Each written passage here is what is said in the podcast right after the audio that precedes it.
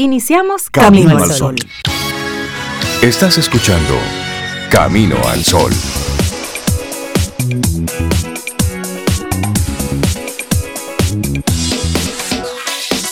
Muy buenos días y bienvenidos a Camino al Sol. Es lunes y estamos a 25 de abril, año 2022.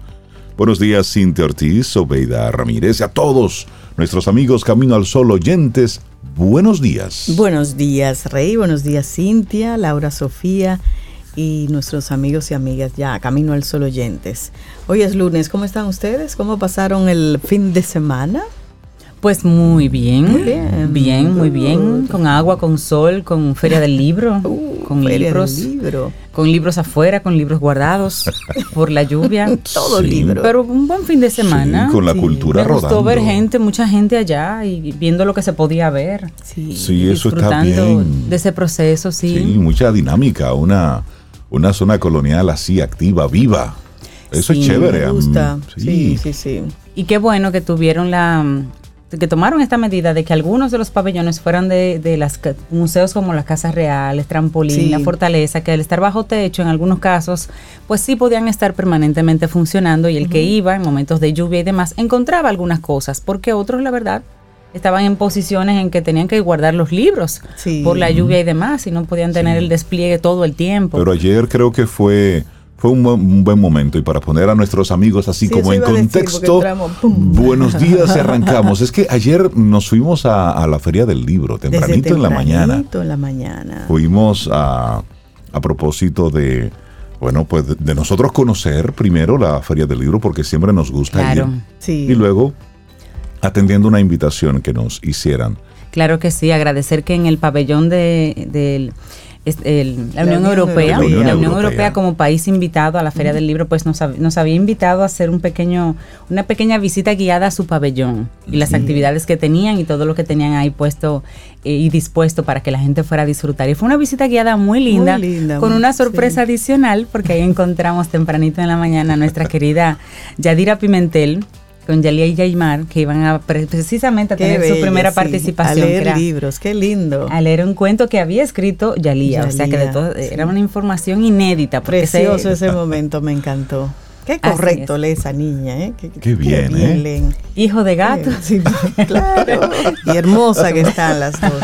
Sí, pero y yo le dije a Yadira que, que ustedes son comadres, pero ella es más comadre yo no sé cómo se llamaría. Yo no sé cómo sería, pero si ustedes son familiares. tiene mi nieta. Tiene a tu nieta. Tiene a tu nietecita, sí. Aria. Y está maravillada. Estos son. Y los oyentes se preguntan, ¿pero de qué, están hablando? Bueno, pero miren, ayer estuvimos en la Feria del Libro, en la mañana tempranito. Y fue un, fue un momento muy chulo. Primero porque encontramos a muchas familias conectando con, con, el libro, conectando con, con la cultura. Fuimos al pabellón de la Unión Europea. Eh, vimos, a propósito de las lluvias de la semana pasada, pues todavía se están instalando algunos de los algunos de los, pabellones, algunas de las de los expositores están en el modo de armar lo suyo, pero mientras tanto la gente iba y compartía y ya se estaban vendiendo libros y ya la gente estaba como en esa como en ese buen sentir de que da la feria del libro siempre, que está apenas iniciando. Nos quedan ahí y hay que considerar semanas. Que las lluvias atrasaron los trabajos del montaje y hay que tenerle paciencia. Yo pienso que ya a partir de hoy, que aparentemente si llueve muy poquito, como que ha mejorado el clima, eh, ya se van a, estar abriendo otros pabellones que, que no estaban todavía listos. Exactamente. Entonces es eso, ir a la feria del libro y a disfrutársela a comprar libros, a conectar con la cultura y llevar a los pequeños que le pongan la mano a los que hay muchas actividades para los pequeños. ¿eh? Me gustó mucho la iniciativa de que tiene el Centro Pereyó. Tienen una carpa hermosísima en la, en la fortaleza. En la fortaleza, sí. Y entonces ellos están invitando a las personas a que donen libros. Así es que si usted va a la feria, tiene algunos libros por regalar, vaya directo a la fortaleza, ahí donde está el Centro Pereyó, Café Santo Domingo, bellísima esa carpa, y, lleve su libro, porque ellos quieren llevar la lectura al sur. Al sur. Eso me Exactamente. gustó. Eso me gustó. Esos libros que tienes ahí en casa que no sabes qué hacer con ellos, llévalos. Sí. Que ellos todos están tenemos un destino. Y cualquier tema, no tiene que ser literatura, novelas, cuentos, ojalá que haya de eso, pero también si tienen otros libros de alguna temática técnica, pues también será, será bienvenido. Exactamente. Así es. bueno, y después que hicimos el, recorrido por ahí en la mañana, caminamos, bueno, pues nuestra parada obligada a esa exposición inmersiva de Iván Tobar. Sí, que no la conocíamos y ayer aprovechamos para ir. Eso es maravilloso, señores. Eso se puede repetir. El que fue y le gustó puede ir y repetirlo. Cuando, cuando terminó, yo me quedé con el deseo de decir, otra vez, otra vez, otra. Realmente fue una... Impresionante. Fue algo impresionante. Primero conocer, meternos en la mente de, ese, de ese genio, de ese, de ese artista muy dominicano, muy nuestro, pero al mismo tiempo muy desconocido por muchos. Sí. Pero muy internacional. Pero muy, muy. El, el más cotizado a nivel internacional de los artistas plásticos dominicanos. Así es. Iván Tobar. Y luego la, puesta en escena de aquello es impresionante. No vamos a dar ningún tipo de spoiler, pero realmente eh, estar en ese lugar que está muy bien instalado, lo que ahí ocurre, lo que ahí dentro ocurre es, es mágico. Sí. Aparte de resaltar de que toda la producción por los créditos finales aparentemente toda la producción es local. Increíble. Todo es talento local en, todo el sentido de la palabra, desde la concepción, la coordinación y luego la puesta en escena, cada voz, cada imagen, todo local. Eso me llenó mucho de orgullo. Ay, sí. Porque yo decía, pero que eso está espectacular. Y eso lo hicieron aquí. Y luego. eso lo hicieron aquí. Y luego el peligro. Cuando uno sale. Ah, bueno, cuando uno sale, hay una pequeña salita donde hay un documental. cortito sobre la vida de, Iván y varias personas hablando sobre él. Vale la pena que usted cuando termine la, exhibición se quede ahí a, disfrutar también de, esa parte. Y como decía el peligro, cuando usted sale de ese documental, hay una tienda. Hay una tienda. Hay una tienda. Muy bien puesta. Pero una cosa. Muy bien puesta. Y, y con artículos preciosos. Sí, de hecho, eh, definitivamente el costo que usted paga es simbólico para lo que para lo que tú recibes ahí dentro. Cuando vino Gamal Michelén a anunciar esa exposición inmersiva, lo dijo. Así es. 250 pesos, señor, eso es simbólico. Y aunque nosotros todavía no la habíamos visto, también dijimos, pero es dos, ¿qué cuesta 250 Exactamente. pesos? En términos así de, de, espectáculo. Pero está puesto así y qué bueno que la gente está yendo. que la gente está haciendo su fila por, para comprar las boletas, también puedes comprarla por de forma digital. En la página. Tú sabes que yo entré a la página anoche y tú puedes comprarla en ese mismo site y puedes elegir el horario. El horario. Y son varios los horarios, desde por la mañana hasta la noche. Entonces, si usted quiere, la puede comprar online, le hacen un cargo adicional por el servicio pero usted llega a la hora que contrató y usted entra sin hacer fila para comprar. Aunque la fila de comprar tampoco es que sea gran no, cosa. Hombre, no, ¿eh? Además, ya estás ahí en Plaza España. Y comparte con la gente que está en la fila. Así es que Como nosotros, que nos encontramos con varios caminos solo oyentes. Ay, sí. que se acercaron y gracias por eso. De verdad que muchísimas. Ese fue otro regalo que tuvimos ayer domingo. la gente que se nos acercó y nos hicimos fotos. Hablamos ahí rapidito entre, entre el calor y un poco de la lluvia. pero, pero qué bueno ese contacto para nosotros. Eso eso vale mucho. Así es que, ya les dijimos cómo nos, cómo nos fue en el fin de semana. Muy, muy activos, socialmente hablando, muy, muy conectados con, la cultura. E invitarte, papá, mamá, no te quedes los fines de semana ahí trancado, viendo las cuatro paredes o matando series. No, hay cosas que hacer. Cosas culturales que hacer en nuestro país. Sal y con esto le vas enseñando a tus hijos que hay otras cosas aparte de pantallas, eso es por un lado. y por otro lado, solamente en esa convivencia. Es que los niños también van socializando y van puliéndose y se van formando, compartiendo. Y van surgiendo otras conversaciones familiares también. y recordar que en la zona no es solamente en la calle Las Damas, donde hay eh, actividades de la Feria del Libro, es en toda la zona colonial. o sea, indague, busque el el programa porque hay incluso eh, algunos performances No, no sería perfecto. Ay, María José. Serían presentaciones. presentaciones. Puestas en escena. En parques, tú sabes, en algunas esquinas. Sí, sí, sí. bueno, de hecho, nos, nos encontramos. dedicado a caminar. Con un perico ripiado que Sobeida estaba en modo baile. Dice Cintia que nos estamos extendiendo mucho, que ya que cerremos Voy a, hacer, voy a hacer las veces de productora aquí. Estamos, eh, eh, tú sabes, mandarle, mandarle sí, un gran abrazo a mis dos hermanos menores que en el día de ayer estuvieron de cumpleaños. Fabio e uh, Isaías. Los mellizos. Wow. Estaban de cumpleaños en el día de ayer. No les vi, pero es que estaban, estaban en otras cosas, estábamos feria, otras cosas. Pero les mando un gran abrazo, muchísimas bendiciones. Feliz, feliz, feliz cumpleaños y que sigan teniendo una vida bonita, productiva, dichosa Así que le mando, su, le mando un abrazote Ay, sí, a yo mis también, Un par de abrazos ahí, uno para cada uno. Eso. Uno para cada uno.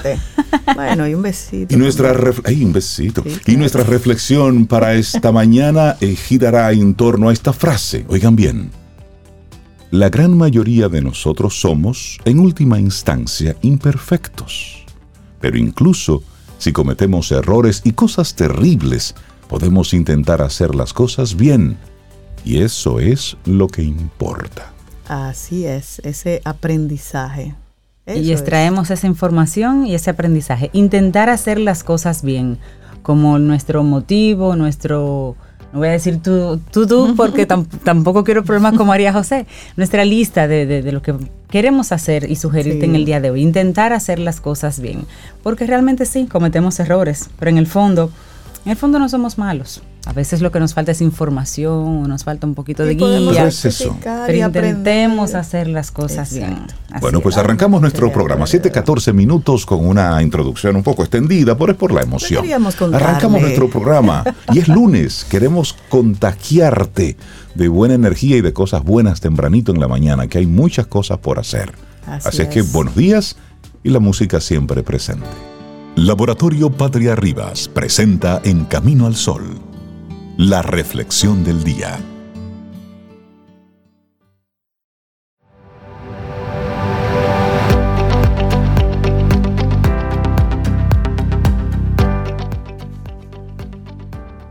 Nuestra siguiente frase es de Loli Dascal. Cuando dejas de perseguir las cosas negativas, le das la oportunidad a las cosas positivas para que te alcancen. Totalmente. Bueno, nuestra reflexión en esta mañana. Consejos para ser más constante. Es decir, hoy y mañana y pasado mañana y el día que le sigue.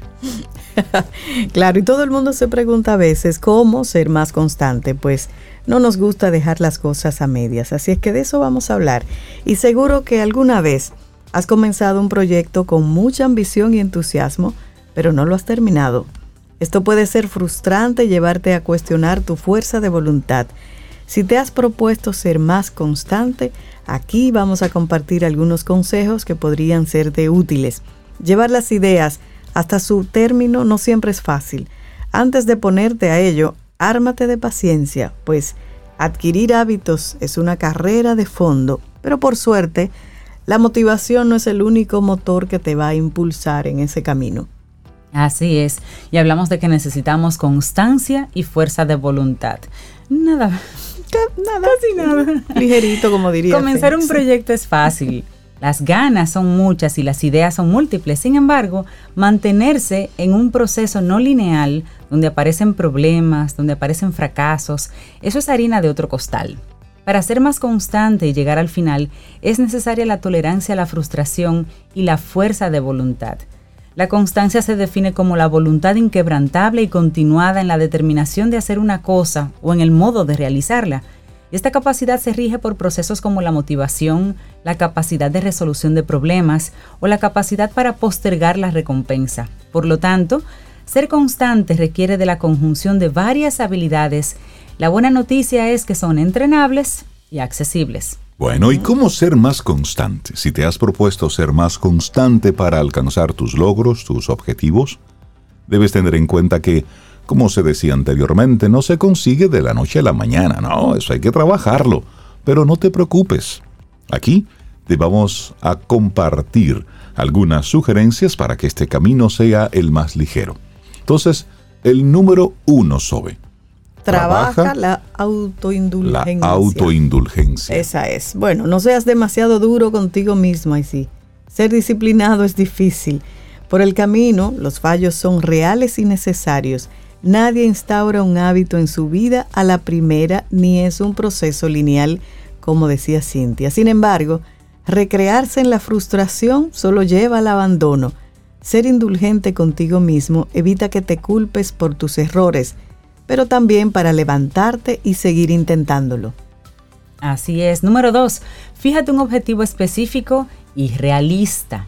Ya sea a corto o a largo plazo, un objetivo vago o un objetivo poco realista hará que estés abocado a abandonarlo.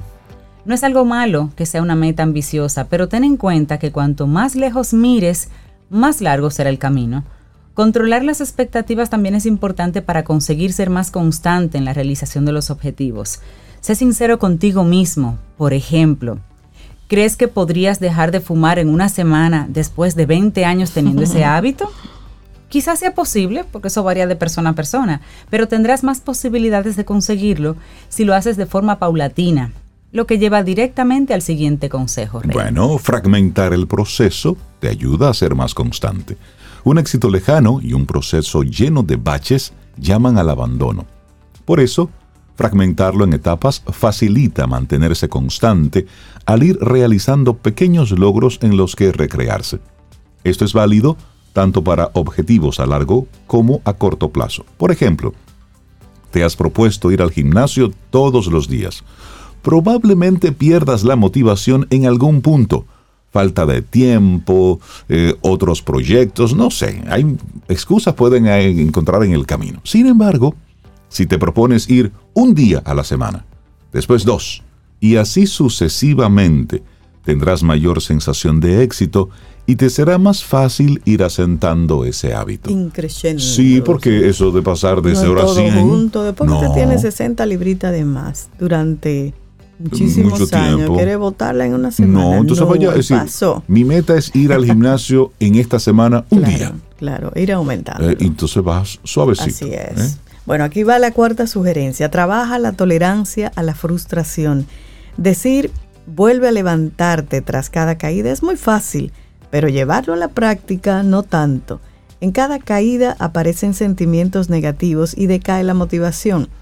Convivir con la frustración es otra carrera de fondo, pero aquí vamos a compartir también otros consejitos para que eso no te frene. Primero, date tiempo para procesar las emociones y poder razonar en frío. Sé flexible con tus estrategias. Empeñarte en algo que falla sistemáticamente te impide avanzar en el proceso hacia tu logro, además de frustrarte continuamente. Algunas personas encuentran útil tener una frase que al repetirla varias veces ayuda a reencauzarse en el camino. Por ejemplo, repetirse algo como puedo volver a intentarlo cada vez que se fracase. De esta forma, evitarás caer en la rumia de lo negativo de la situación. Claro que sí. Y un último consejo para ser más constante. Sea lo que sea que te has propuesto mejorar, te dignifica. Muchas veces se concibe el proceso de cambio como algo negativo, pero mantener una actitud positiva te ayudará a tener una visión de progreso y logro. Y sobre todo, ten en cuenta que crear un hábito no es un proceso lineal, sino que se parece más como a una cordillera, subidas y bajadas, picos y valles. En algún momento lograrás tu objetivo, pero por el camino puede que te parezca demasiado lejano. El consejo, no te rindas, no te rindas. Cuatro consejos para ser más constante, escrito por la psicóloga Sara González Juárez y fue lo que compartimos aquí hoy lunes en Camino al Sol. Laboratorio Patria Rivas presentó En Camino al Sol, la reflexión del día.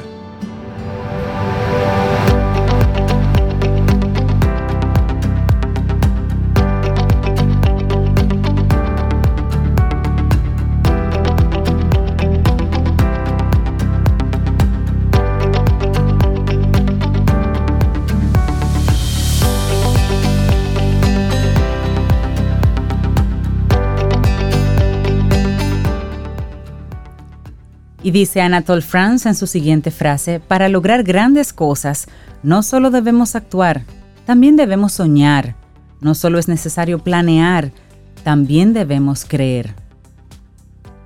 Eso está chévere. Y es eso. Y hacia allá es que tenemos que irlo enfocando absolutamente todo. Bueno, nosotros contentísimos de conectar con cada uno de todos los Caminos al Sol oyentes que siempre están ahí, pendientes. Y siempre a través de nuestro número de teléfono de WhatsApp en el que nos mandan sus preguntas, sus comentarios, sus mensajes. Claro que sí, recordarte 849-785-1110. 849-785-1110 y hay alguien preguntando que dónde se pueden llevar los libros para fines de donación al Centro Pereyó. Eso obedecía en la carpa, en la Fortaleza Usama, o sea, en, el, Feria del Libro, Fortaleza Usama, carpa de Café Santo Domingo, valga la mención, porque ahí es que están ubicados en una esquinita una pequeña eh, una persona con una pequeña caja recolectora de libros que específicamente el Centro Pereyó está recolectando para llevarlas al sur. La lectura al sur. Así es, así es. Exactamente. Bueno, y nosotros darle los buenos días y la bienvenida a un a uno de los colaboradores que le encanta estar iniciando periodos y procesos aquí en Camino al Sol. César Cordero de Del Carnegie Dominicana. César, ¿cómo estás? Buen día. Muy bien, muy buenos días. Contentísimo de estar de nuevo por aquí en, en cabina. Eso. Nos gusta que vengas a cabina. Claro, es que un ambiente, ese, ese respiro. Yo sé que Sobeida es más virtual, digital, presencial, es como una combinación. Yo soy híbrida. híbrida. E, ese es el tema. Eso es lo que soy. Bueno, e, e, eso, eso irá muy de la mano con el tema de hoy, porque vamos a estar hablando de liderazgo y cultura, cultura y liderazgo. A propósito, como dice Reinaldo, de llevar siempre los temas acorde a lo que va pasando. Y ahora mismo que estamos viviendo de nuevo, luego de la pandemia, esta renovación dentro de todo lo que es la feria del libro, que es parte de nuestra cultura. Si hay un evento que en las últimas décadas se, identificó como marca país y parte de nuestra cultura fue la feria del libro. Entonces, qué bueno poder rescatar este evento y ponerlo en el contexto de lo que es la nueva realidad. No encerrarlo en un espacio solamente, sino darle como ese espacio de recreación y combinarlo en, un ambiente tan bonito como la zona colonial y los museos.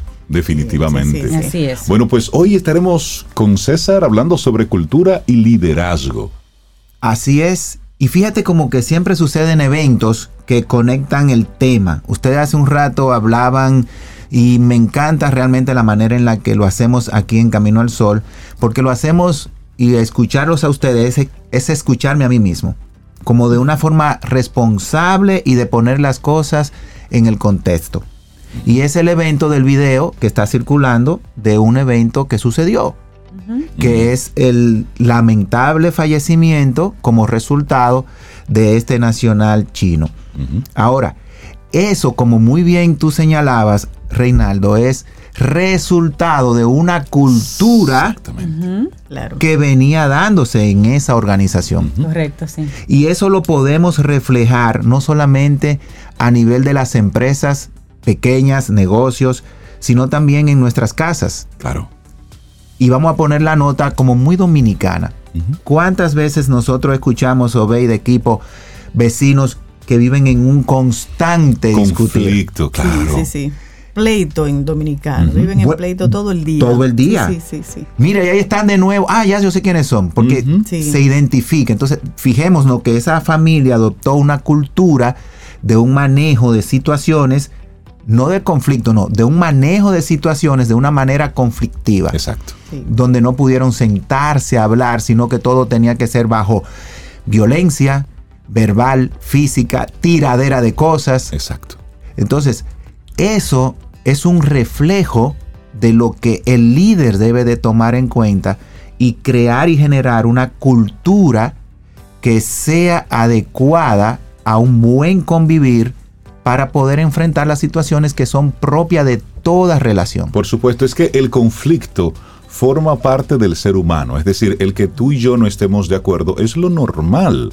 Ahora bien, el cómo manejamos ese conflicto, es ahí la diferencia. Exactamente. Entonces, diferenciando un poquito, porque yo no sé por qué nosotros en República Dominicana asociamos la palabra cultura solamente a, los elementos artísticos, a los elementos de nuestra identidad y no de comportamiento. Exacto.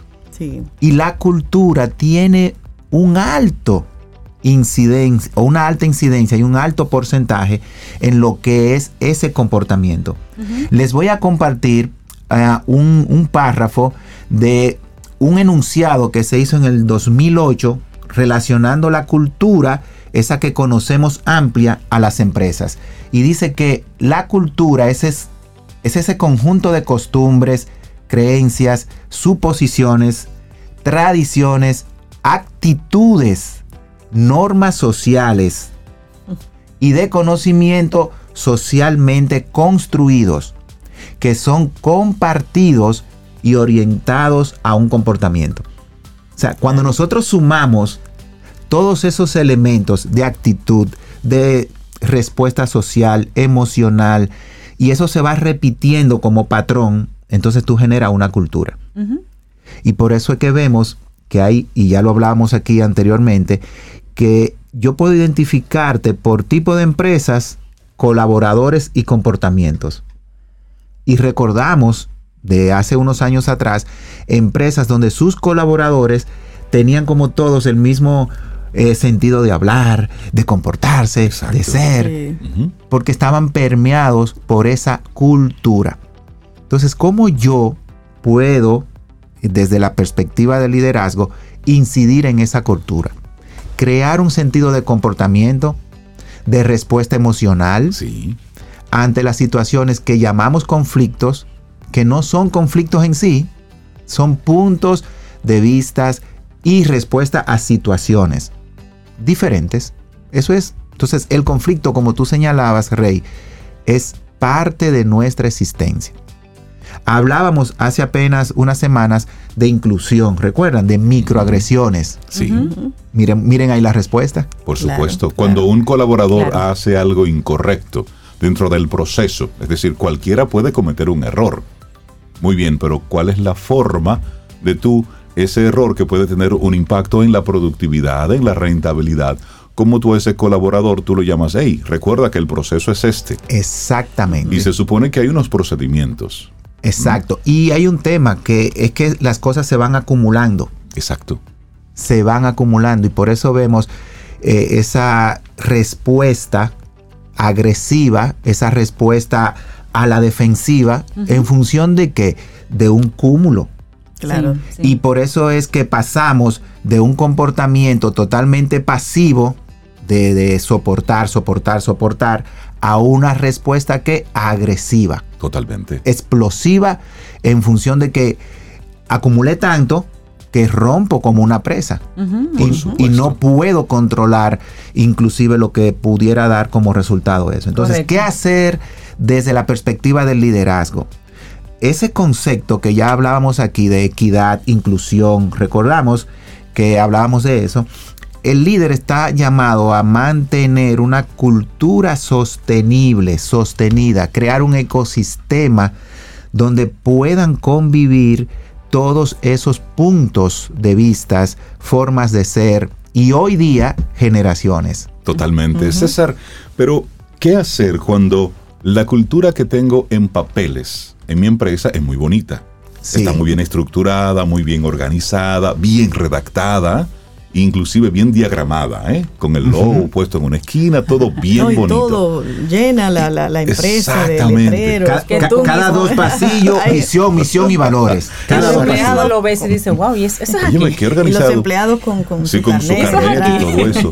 Pero luego vemos que en la práctica, desde la cabeza, lo que tenemos es una actitud violenta. Porque lo vemos. Es decir, es como ese trujillito que cada quien lleva adentro en el momento en que está en una posición de poder o que tiene debajo de sí a otras personas, bueno, pues se entrona en, esa, en su trono y desde ahí comienza a despachar. Y por lo general eh, la actitud es, es con palabras altisonantes, con actitudes que no, son, no se corresponden con la que está escrito en los papeles. Si en este momento algún colaborador se puede sentir reflejado en esto que estamos compartiendo, César. Y dice, bueno, en los papeles es una cosa, pero en la, en la práctica es otra totalmente diferente. ¿Cómo se supone y lo hemos hablado aquí en otros momentos, que el trabajo es que el líder sea coherente. Eso es. lo que se supone, lo que se supone, pero cuando no es así, como desde abajo podemos ir permeando hacia arriba con una conducta correcta? Usted ha puesto una tarea muy grande. Déjame organizar todo eso y ponerlo en un ejemplo gráfico. Imaginemos que le damos un vehículo último modelo a un chofer de carro público. Y él está acostumbrado a manejar sin aire. Ese vehículo tiene un aire, tiene todas sus luces Usted le puso direccionales. Un, Tesla. Gracias. ¿Eh? Lo último que tú quieras poner en la mano. Pero él está acostumbrado a poner un cartoncito para que el aire entre, bajar sus vidrios, Exacto. ponerse una manga en el brazo izquierdo, ¿verdad? Y manejar como maneja. Exacto. No importa el vehículo que usted le ponga en la mano, claro. su orientación será a seguir ese comportamiento. Entonces, lo primero que hay que procurar es trabajar, y tú lo señalabas muy bien, Reinaldo, todo comienza desde arriba. Es lamentable lo que voy a decir, pero es una realidad. Hay empresas que invierten miles y miles de pesos, dólares, como usted lo quiera poner, en contratar empresas consultivas como la nuestra. Uh -huh. Para que le apoyemos en el desarrollo de esa visión, misión, valores, en una cultura y luego que pagan todo y que todo está, como dice Sobeida, muy bonito en todos los pasillos, el dueño de la empresa, ah, caramba. ya yo cumplí, pero sí. Eso no fue para mí. Exacto. Uh -huh, eso uh -huh. fue para ustedes. Sigue siendo lo que y yo sigue diga. siendo lo que yo diga. Sí, porque ya, llaman a los empleados a ver si, o las empresas consultoras, a ver si tú me pones a esta gente, ¿eh? A ellos. Eh, a ellos en régimen. Pero cuando pues son tú, unos salvajes. Pero cuando tú vas donde ellos, dices, yo no, yo soy intocable. Reflexionar, yo no. Exactamente. Yo soy el dueño, la Entonces, dueña. En, a principio de, de, de este siglo, se hizo muy famoso un sistema alemán, se llama el SAP. Sí. Para organizar toda la estructura y procesos de las empresas. Resulta, y sobre todo en nuestro país, que vivimos en un SAP constante. Síndrome de administración patriarcal o paternalista. Totalmente. Que es donde yo como jefe soy el que marca todo. Por eso nuestra atención es que el líder es el responsable de qué? De la cultura. No es la firma consultora que usted contrata, no es lo que usted pague para que le acompañen a crear una visión, misión, valores y procesos. Es lo que usted defina que va a ser la regla de convivencia de esa organización. Entonces, ¿qué hacer? Primero, desde la alta dirección, Sobeida dio la primera palabra, autorreflexión. Y de ahí seguir en su auto, verificar todas las cosas que son modificables. Autodirección, autorresponsabilidad, autodirección y autocontrol emocional. Totalmente. Uh -huh. Para entonces yo mirar hacia abajo y decir, ahora voy a permear mi cultura. Ahora, desde abajo hacia arriba. Y ustedes lo señalaban ahorita y de nuevo al ejemplo. Hasta dónde yo, por esa necesidad de trabajo, de ingreso, de una situación país que tenemos, voy a soportar un maltrato. Uh -huh. Ese claro. es un punto importante. Claro. Entonces, tenemos que tener esa dignidad de decir, este trabajo, no en, lo ba vale. en base a estas condiciones, no lo vale. Y déjenme decirle que eso se da lamentablemente más allá de lo que nosotros pudiéramos pensar. Uh -huh. Y mucha gente pensaría que solamente ocurre en empresas donde la mayoría de sus colaboradores son de un estrato social bajo. No. No. No. no.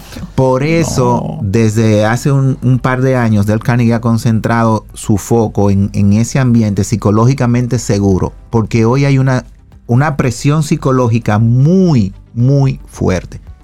Me alegró muchísimo en medio de la pandemia trabajar con una organización donde la alta dirección dijo, oye César, lo que queremos trabajar en nuestra organización es un respeto por la dignidad humana.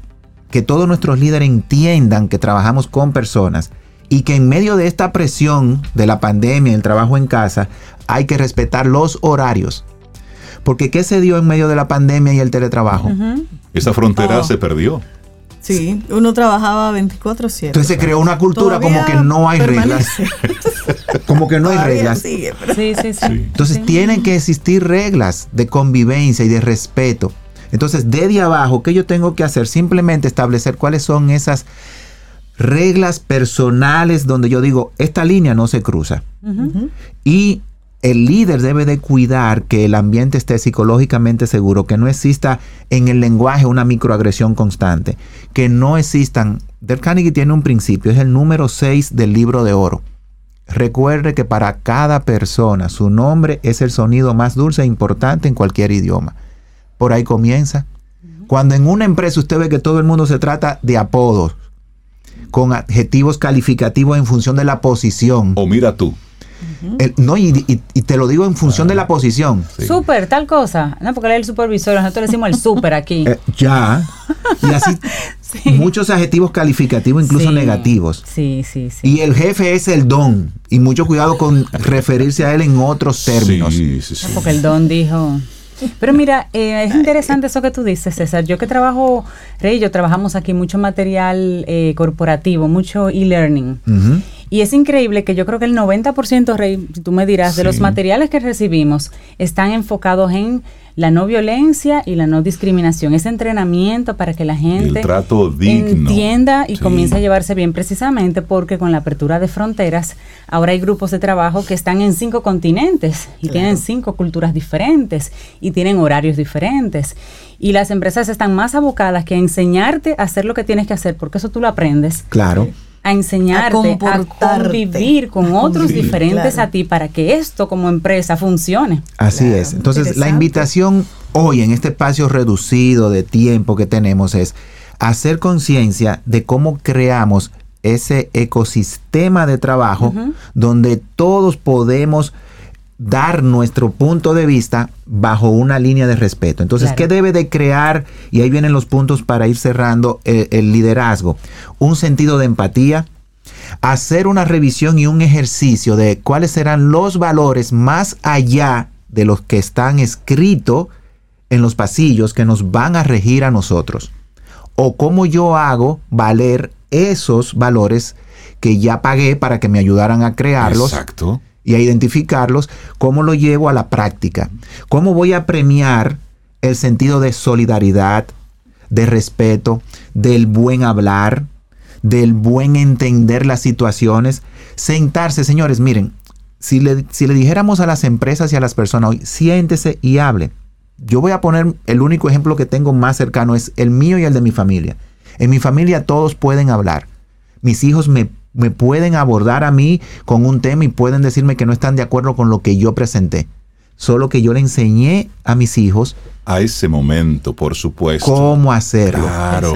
Porque hay una diferencia entre tú permitir que eso ocurra de forma libre y luego tú guiar al, al, niño en crecimiento a eso. Así es. Claro. Por eso muchas veces en mi casa los castigos son más por la actitud que por el evento que por el evento. Entonces yo o reconozco o pongo la consecuencia en función de la actitud con la que se maneja el evento. Entonces, líderes, vamos a cuidar esa cultura más allá de lo que es el simple sentido de la palabra, sino verlo como un ecosistema donde se van a establecer normas. Y si eso se logra de empresa en empresa, ¿qué va a suceder? Que vamos a tener una cultura general a nivel país de qué, de puntualidad, de respeto. Y no importa de qué empresa, qué empresa usted se mueva, va a encontrar lo mismo. Por eso es que vemos que en los países desarrollados usted se puede mover de cualquier empresa a cualquier empresa y las reglas son las mismas. Exactamente. César Cordero, buenísimo el tema que nos compartes hoy, cultura y liderazgo.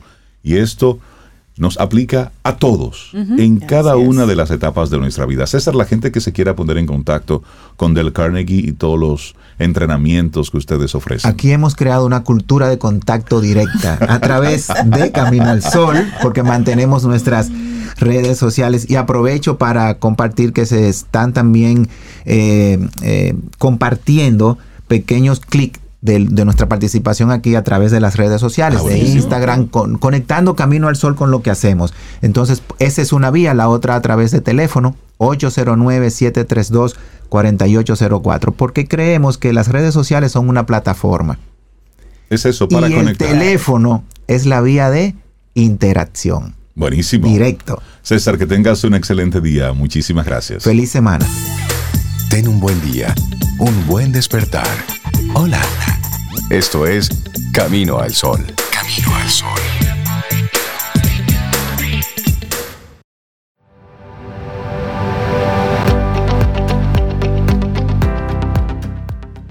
Y no te pierdas el próximo miércoles Quien Pregunta Aprende con Escuela Sura, donde conversamos siempre sobre temas actuales de la mano de expertos, porque todos los días son buenos días para aprender algo nuevo. Te esperamos. Definitivamente. Bueno, pues darle los buenos días y la bienvenida a una mujer que cada vez que habla aquí en Camino al Sol, todos, todos le prestamos la debida atención y cuidamos mucho cada cosa que decimos. El lenguaje, la escritura. El lenguaje. Punto. La escritura. Punto. Con nosotros, María José Rincón, cariñosamente letra Z. Buenos días, María José. Hola, buenos días. Qué alegría, qué alegría que cuiden el lenguaje, la escritura, los puntos y las comas maravillosos. Pero no solo cuando yo venga a hablar, eso tiene que ser todos los días. Todos los días, todos los días. María José, qué bueno conectar contigo de nuevo y tu última participación en nuestro programa. Los colaboradores y los Camino al Sol oyentes te dejaron todos los piropos del mundo que qué, interesante era escucharte y cómo tú motivabas a que una vez cerrabas tu segmento, la gente quería como buscar un libro rápido y leer algo. Ah, pero eso, eso está muy bien, eso, está muy bien, es importante porque para eso es que trabajamos, ¿verdad? Yo tengo la ventaja de que yo soy una apasionada de los libros, ¿no? Mi relación con la lectura empezó muy temprano y empezó de una forma muy apasionada y, y quizás por eso, porque es mi vocación de toda la vida, yo creo que algo de lo más importante en una persona es que descubra su vocación, su vocación. claro vocación de qué es lo que da sentido a su vida. En mi caso, los libros son mi vocación apasionada, los libros y las palabras, y por lo tanto mm, pues lo transmito, es inevitable, ¿verdad? Inspiras a otros, claro que sí. y hoy traes otro, otro tema súper interesante para seguirnos inspirando con los libros, la vida del libro. Ah, sí, porque casi siempre pensamos en el libro como el contenido del libro. Exacto. Pero el libro también es un objeto tecnológico material muy interesante, ¿no? Y, y todos eh, nos hemos acercado un poco más a esa historia del libro gracias a un, a un ensayo, a un libro de divulgación muy bonito de Irene Vallejo que se llama El infinito en un junco, que recomiendo, que nos ha acercado a la historia del libro antiguo. Y todos hemos redescubierto, ¿verdad?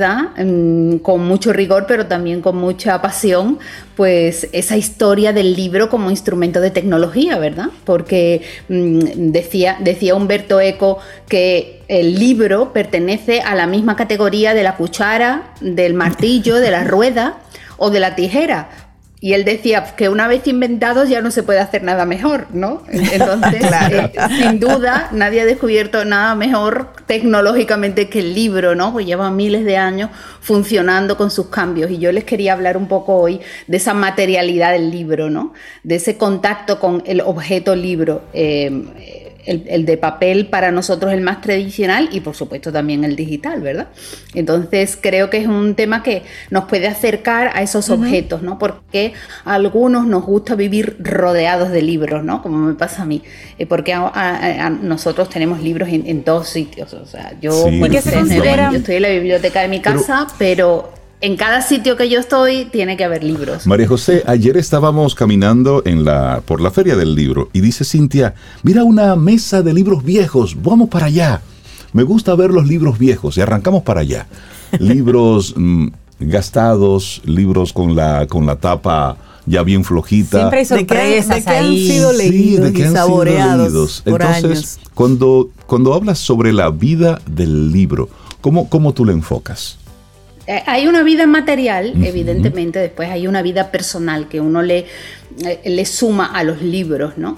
Em, yo tengo una anécdota de, una de mis alumnas de los talleres literarios. Eh, su padre es español y, salió de España hace muchísimos años. Es un señor muy mayor, ya cercano a los 90 creo, y es un gran lector pero como abandonó España hace mucho tiempo, pues hay ciertas fases de la literatura española que no conoce. Entonces un día, hablando de Miguel Hernández, eh, su hija me dice, yo le he comentado a mi papá y él no lo ha leído. Y yo le presté un, unas obras completas, la poesía completa de Miguel Hernández, un libro muy especial que yo tengo, que tiene mi ex libris, el ex libris es ese sello que se le pone en la primera página al libro, eh, donde indica de quién es el libro, a quién pertenece, ¿no? Y yo tengo mi ex libris y entonces el libro iba con mi ex libris, con mi nombre y un dibujo muy particular. Y em, al cabo del tiempo, cuando él se lo lee, mi alumna me llama y me dice, horror, mi padre ha puesto su nombre y la fecha en el libro porque de repente se le ha olvidado que tú se lo prestaste y pensaba que, era suyo. Y ella estaba aterrorizada y quería comprarme otro y quería yo le dije, no, no, me parece precioso porque ese libro siempre va a tener en sus páginas la anécdota de, ese español que recuperó su literatura después de tantos años y que pensó que era suya, ¿no? Y, al final los libros pues van acumulando físicamente la historia de todos nosotros, ¿no?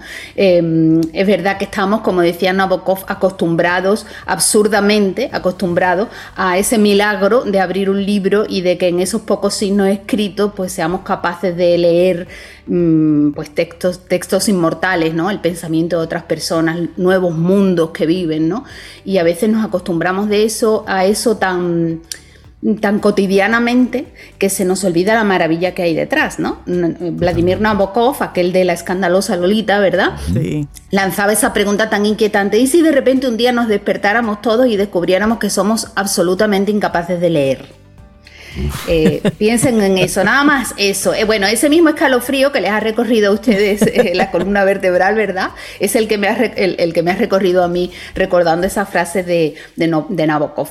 Recuerden que el libro, como lo conocemos hoy, no ha sido siempre así. Eh, a veces muchos olvidamos que el libro nace como una tablilla de, de, barro primero, ¿no? De arcilla, eh, que se, eh, sobre la que se escribía con un punzón que se llamaba el estilo en latín, ¿no? De ahí viene la estilográfica después, ¿no? Ese punzón que se escribía sobre el barro, después se cocía y imagínense lo que podría suponer transmitir textos escritos en tablillas de barro, lo que pesaba, lo frágiles que eran. Después pasaron a las tablillas de cera, que también se escribía con un estilo, con un punzón, se marcaba sobre la cera y esas se podían borrar y volver a escribir. Ojo y mucho cuidado, en la historia antigua hay historias de textos que se dejaron escritos en tablillas de cera y que alguien descubrió y que trajeron alguna que otra consecuencia para la vida en pareja, como nos pasa ahora en algunos casos con algún que otro mensaje de otro tipo, ¿verdad? Pues de esas tablillas de, arcilla y de cera pasamos al, al, rollo de papiro, ¿no? El papiro, ese material hecho vegetal, ¿verdad? Que cambió la historia del libro porque cambió la historia de la escritura porque mm, ya no pesaba tanto, eh, ya era más popular, era más fácil de manejar, se podía escribir un texto más largo y empezaron a enrollarse los papiros en forma de hojas, en forma de rollos, es decir, que no se leía pasando las páginas, sino que se leía enrollando y desenrollando el papiro, ¿no? Y mm, del rollo de papiro, pues se pasó al pergamino el pergamino maravilloso que es el que facilitó que tuviéramos libros parecidos, ya muy parecidos a los que tenemos hoy. ¿no? El, pergamino mm, se llama pergamino mm, en homenaje o en relación con la ciudad de Pérgamo. La ciudad de Pérgamo era una ciudad antigua griega que estaría en lo que ahora es Turquía y eh, eh, allí había pues una producción grande de esos pergaminos. Eh, los pergaminos no son más que pieles de animales, de corderos, de terneros, sometidas a un proceso físico y químico con cal, que se preparan y son capaces de albergar la escritura, es decir, es, capaz de escribirse encima del pergamino. Y el pergamino tenía un avance extraordinario, que era que se podía escribir por los dos lados. Mm. Entonces, imagínense el avance que eso supone para el peso del libro, para la estructura del libro. ¿no? Al final, em, por ejemplo, los libros en pergamino Em, empezaron a estar ya prácticamente extendidos en Roma en el siglo II después de Cristo. ¿no? Las tablillas que conocemos más antiguas tienen son aproximadamente del cuarto milenio antes de Cristo, o sea, tienen entre 5 y 6 mil años las más antiguas que se han encontrado. Entonces esa es la historia del libro. Eh, del de, pergamino, el más antiguo que conservamos es el del gran eh, uno que se llama el gran rollo de Isaías, que está, es como de siglo segundo, siglo primero antes de Cristo, ¿no? Al final, eso es lo que hace que tengamos el libro mm, como lo conocemos hoy. Y escribe Irene Vallejo en su libro que la invención del libro perdón, que la invención del libro es la historia de una batalla contra el tiempo y precisamente para mejorar esos aspectos tecnológicos, esos aspectos prácticos del libro, que durara más, que fuera más barato, que resistiera más, que fuera más menos pesado, más ligero, ¿no? Eh, al final se trataba de mejorar tecnológicamente el soporte de la escritura. Todos estamos pensamos en el libro y pensamos en el contenido del libro y a veces se nos olvida el objeto del libro, ¿no?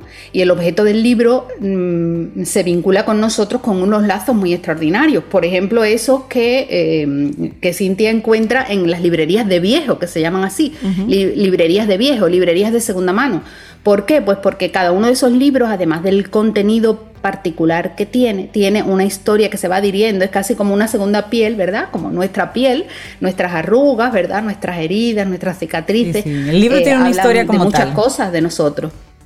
Y en los libros pasa un poco igual. Y yo me acordaba cuando oí hablar de la visita a la feria del libro que tanto que se critica a veces, ¿no? Esa feria del libro bulliciosa, llena de, tarantines de comida, de música a, a todo volumen.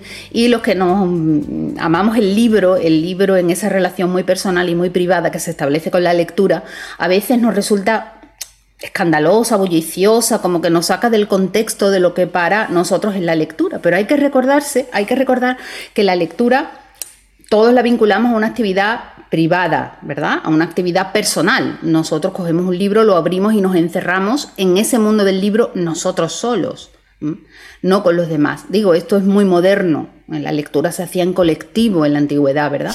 Pero esa, esa privacidad individual se rompe en, ocasiones muy mágicas. Por ejemplo, cuando le leemos un libro en voz alta a un niño que no sabe leer ese, ese momento de, lectura mm, compartida es muy especial a lo largo de la vida del que recibe la lectura, pero también del que lee. Y, por ejemplo, la Feria del Libro, ese tipo de actividades son momentos extraordinarios para relacionarlos de otra manera con la lectura, porque nos relacionamos de la lectura de una manera colectiva. Es decir, todos los que estamos allí tenemos algún tipo de vinculación con el libro, nos gusta, sabemos que la gente que anda por ahí tiene cierto interés con el libro, hacemos cierto sentido de comunidad, ¿no? Ya no nos relacionamos con el libro de tú a tú en privado, que es lo normal, ¿verdad? Sino junto a otros. Compartimos el placer de, eh, de, ser amantes de los libros con los demás. ¿no? Mm, y, aunque creemos que todo lo hemos inventado, nuestra feria del libro se parece mucho a aquello que pasó en Roma en el siglo II. Las bibliotecas que eran privadas en ese momento, la biblioteca era un lujo, lo sigue siendo en cierto modo, ¿no? La biblioteca privada sigue siendo un lujo, pero las bibliotecas privadas eh, a partir del siglo II después de Cristo, en el Imperio Romano, se integraron en los baños públicos. O sea, ya no tenían un sitio especial de la biblioteca, sino que en cada baño público pues había un espacio para la biblioteca. Entonces, eh, esos baños públicos, que eran em, elementos civiles de, la construcción del Imperio Romano, igual que podía ser el circo, el teatro, la calzada, ¿verdad? O la basílica, pues eh, eh, ese baño público se construía en todos los sitios donde Roma civilizaba y por lo tanto en todos sitios había una biblioteca, ¿no? Esos baños públicos no eran lugares para leer, eran lugares para reunirse, bueno, para bañarse evidentemente, pero para reunirse, para socializar, para conversar, para hacer negocios. Entonces, esa vinculación de la biblioteca con el baño público, dice Irene Vallejo que fue un logro enorme, porque une la cultura con el entretenimiento, con el negocio, con la educación y lo funde bajo el mismo techo. Y un poco eso es lo que hace la Feria del Libro, ¿no? Tratar de universalizar, de llevar a más gente esa relación con los libros, colocándolo en ese entorno bullicioso, popular, que para nosotros que estamos acostumbrados a los libros a lo mejor nos resulta un poco extraño, pero que ayuda a quitar ese sentido de intimidación, de miedo, ¿no? Que le tiene, la gente que es inexperta en su relación con el libro. Además, luego ya cuando usted tenga su libro en su casa, pues poder tener entonces ese momento de intimidad. La vida del libro es lo que nos compartió hoy María José Rincón. Letra Z, muchísimas gracias por el regalo que nos hiciste hoy. gracias a todos. Un abrazo y a leer muchísimo. ¿eh? Un abrazo, María José. Gracias, María José. Cultivemos nuestro espíritu en camino al sol.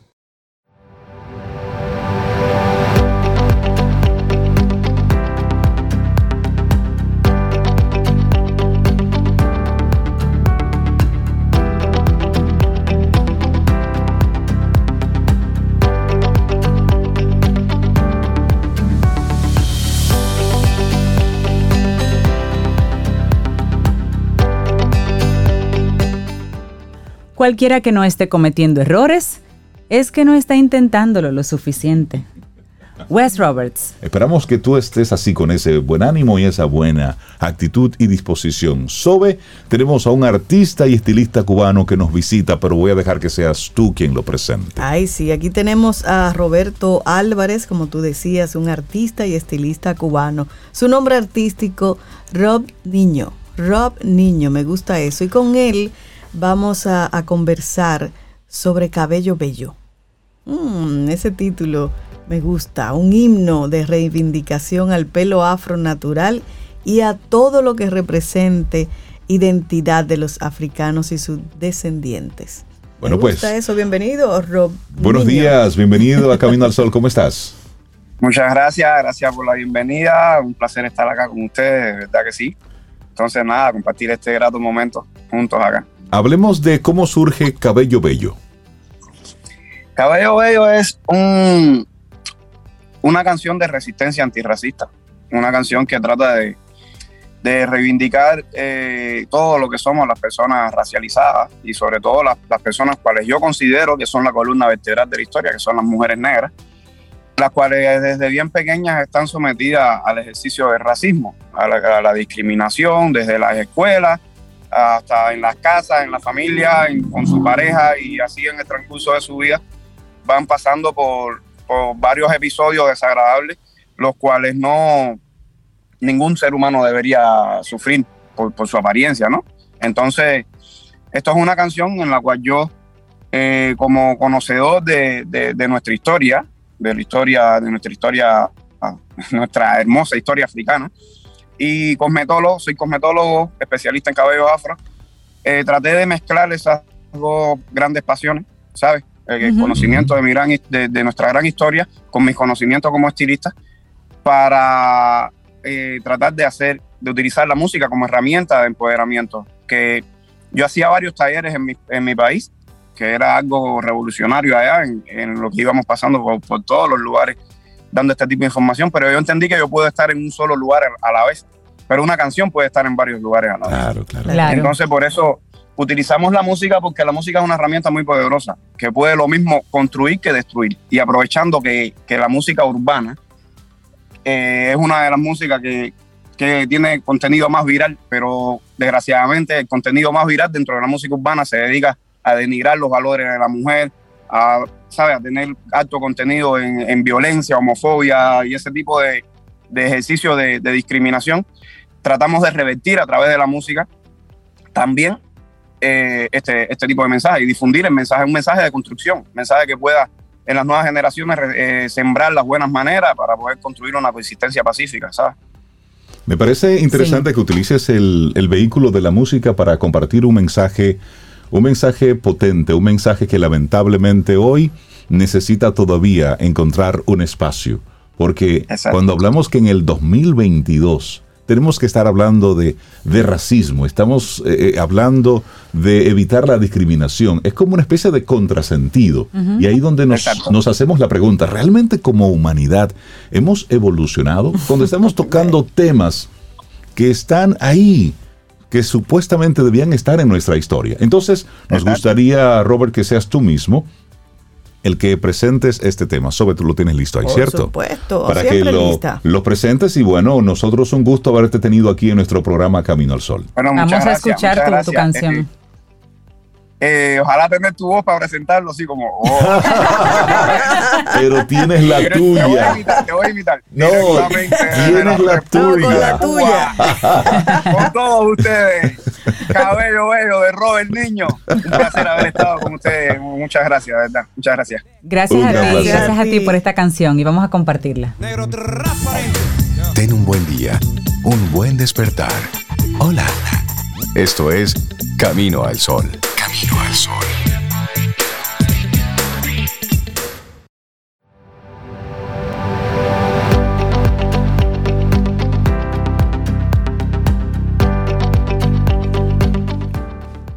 Y no lo igual hacía nada, porque mi cabello. Me encantó ese tema. Roberto, felicidades. Un tema con buena letra y un ritmo muy pegajoso. y me gusta. Y no lo voy a hacer nada, porque mi cabello es bello y no lo voy a hacer. Me encantó, me encantó. Aprobado aquí en Camino al Sol. Muchos éxitos para ti. Bueno, y la siguiente frase es de Bruce Barton y, se y le pega mucho a Roberto lo que él está haciendo con esta canción. Dice, nadie nunca logró nada espléndido fuera de quienes se atrevieron a creer que algo dentro de ellos era superior a las circunstancias. Totalmente. Buenísimo. Vamos avanzando en este camino al sol. Es lunes, estamos a 25 de abril y bueno, conectamos a través de estación 97.7 FM y caminoalsol.do. Esa es nuestra web. Entra caminoalsol.do. Momento oportuno entonces para darle los buenos días, la bienvenida a Yanis Santaella, psicóloga clínica, coach, mentora de proyecto de vida y siempre nos acompaña con muy buenos contenidos. Yanis, buenos días y bienvenida de nuevo a Camino al Sol. ¿Cómo estás? Hola a todos, pues súper bien aquí como estos lunes de inicio, de reflexión, de crecimiento y también me gustó la canción de Roberto, interesantísimo. Ah, Viste, sí, qué bueno. Mucho empoderamiento, nos encantó. Y nos encanta tu tema también para el día de hoy. ¿Cómo afecta la relación de nuestros padres a nuestras relaciones? ¿Hay un copy-paste ahí, Janis?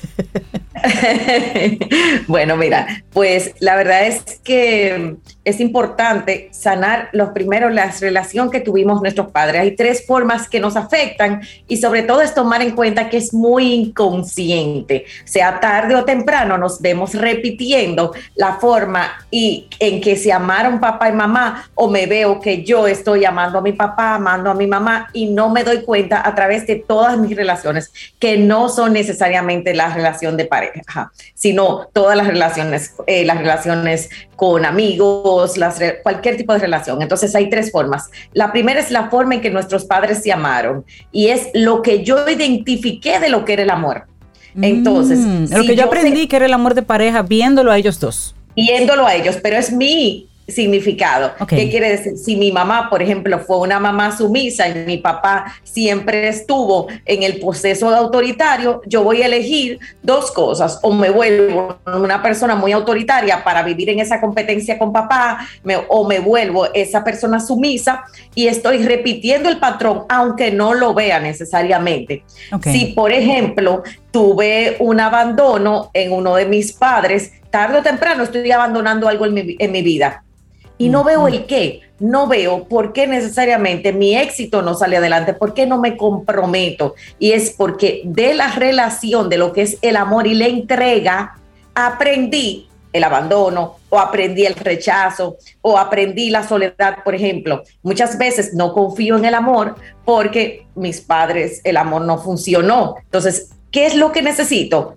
Tener una, vamos a decir, un nuevo cuestionamiento, es decir, ok, ¿qué es lo que yo quiero primero? Enfocarme en lo que yo quiero y ver que la relación de mis padres fue de mis padres, porque si lo vivo desde el miedo, tarde o temprano lo repito y empiezo con palabras, por ejemplo, tú eres igualito a tu papá, tú eres igualito a tu mamá o yo ya me convertí en y no necesariamente es lo que puedo avanzar. La segunda forma es como papá o mamá me amaron a mí individualmente. Okay. Muchas veces los padres entramos a nuestros hijos en nuestros conflictos.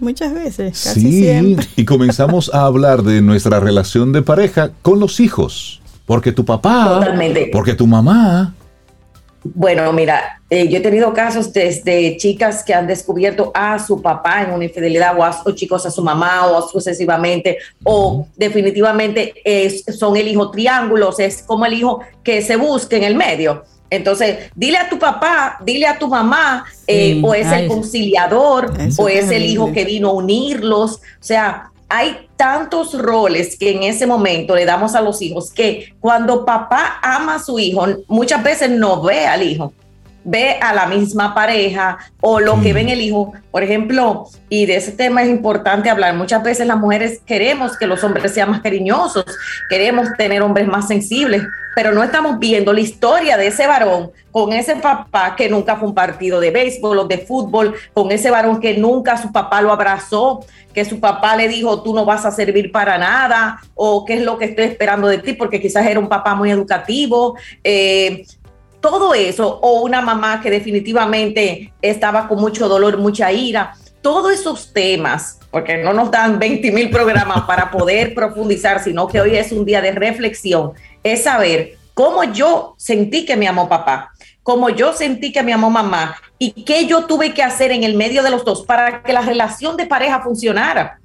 Por ejemplo, en mi caso yo tuve que hacerme muchas hacerme cargo de muchas cosas y yo quería que mi familia funcionara a través de que la relación funcionara. Y por último, lo que nosotros necesitamos sanar es lo que tengo pendiente de que no me sentí amado ni querido, o sea, mis necesidades emocionales pendientes, que crean mis temas de apego, que es lo que me lleva a relaciones tóxicas, a relaciones disfuncionales. O sea, ¿qué, me, qué fue lo que no logré del amor del papá? ¿Qué me quedé esperando? ¿Cuáles fueron? O sea, ¿qué es lo que todavía no he resuelto? ¿Y cómo lo veo en mis relaciones de hoy?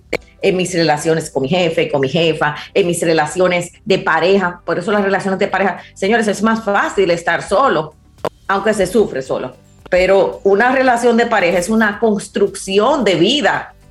Y muchas personas dicen, estoy feliz. Sí, los seres humanos venimos a relacionarnos y se respeta. Ahora, estás haciéndolo por el mismo compresión de tener una relación primero contigo o qué anhelas en la vida, porque construirlo, entonces necesitamos sanar a papá y a mamá lo que tenemos adentro y empezar a enfocarnos de lo que sí queremos. Yanis, ¿cuándo ah. soy consciente que estoy repitiendo un patrón? Cuando veo, hasta la siguiente pregunta, mira tu relación más difícil la más difícil, la más. Y mira a quién te representa esa persona.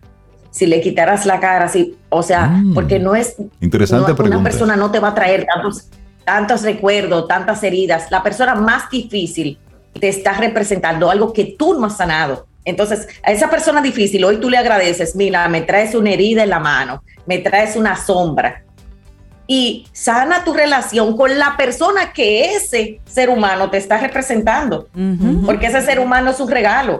Otra pregunta es, ¿cuál es el patrón que siempre repites? ¿Cuál es la forma que te relacionas? O sea, ¿de qué manera? Vamos a hacer una pregunta más crucial. ¿De qué manera te ganas el amor de los demás? Mm. Mm. Interesante. Cediendo, cediendo, cediendo, regalando, regalando, regalando. salvando, eh, apoyando. O sea, como te ganas el amor de los demás. Es tu propio vacío emocional. Totalmente.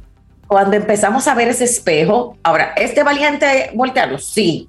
No todos estamos listos en algún momento para hacerlo, no. Y también es respetar el proceso. Hay personas que dicen, pero sal de esa relación, pero ¿por qué salimos de una relación, no salimos de una relación que no funciona? Porque no hemos podido, no es porque no hemos querido, o sea, no tenemos la herramienta, no nos ha llevado nuestro tiempo y necesitamos trabajar y el trabajo es individual. Ahora, ¿cómo te ganas ese amor? ¿Cómo estás repitiendo algo que no es tuyo? ¿Y a qué vienes? A evolucionar si vienes de una madre sumisa, vienes al camino del empoderamiento. Si vienes de una persona autoritaria, vienes al camino del amor. Si vienes de una persona crítica, vienes al camino de la empatía. Entonces, hay tantos caminos hermosos de sanación, que es la evolución, porque estamos trabajando para nuestros hijos. Claro. Porque repetimos de patrón en patrón y no nos damos cuenta que ya nuestros hijos están, tienen el patrón. Definitivamente. Yanni Santaella se ah, quedan muchísimas preguntas, pero eso es bueno. Eso significa que tenemos la posibilidad de una próxima conversación. La gente interesada en conectar contigo, Yanis, ¿cómo puede hacerlo? Así es, a través de janis.santaella o el 849-206-1692. Y este sábado tenemos un retiro de relaciones que funcionan cuatro horas online. Va a quedar grabado un tiempo también, son solo 47 dólares. Vamos a estar dos horas en la relación conmigo, sanando, y dos horas para la relación con los demás. Y la verdad es que lo que quiero es darle herramientas y que despertemos.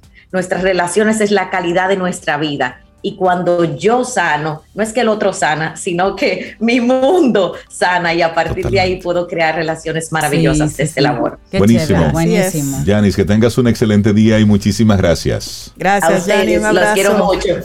Muy buen tema, gracias. Bueno, y nosotros así vamos llegando ya al final de nuestro programa Camino al Sol por este lunes 25 de abril. Mañana martes, si el universo sigue conspirando, si usted quiere Y si nosotros estamos aquí, tendremos un nuevo Camino al Sol. Ay, sí, gracias a los Camino al Sol oyentes, Rey Cintia, por los comentarios con la canción de, de Robert Niño. Le, le, ha encantado ya, es parte del playlist de Camino al Sol. Sí, nos encantó. Mientras tanto, nos vamos con dos grandes del Brasil, Ivete Sangalo y Carlinhos Brown mece a cabeza. Eso como que mueva la cabeza. mueva la cabeza en el día de hoy. Me encanta. Sí, a mí también. Lindo día. Hasta mañana. Y esperamos que hayas disfrutado del contenido del día de hoy. Recuerda nuestras vías para mantenernos en contacto. Hola arroba caminoalsol.do. Visita nuestra web y amplía más de nuestro contenido. Caminoalsol.do. Hasta, Hasta una, próxima, edición. Y pásala bien.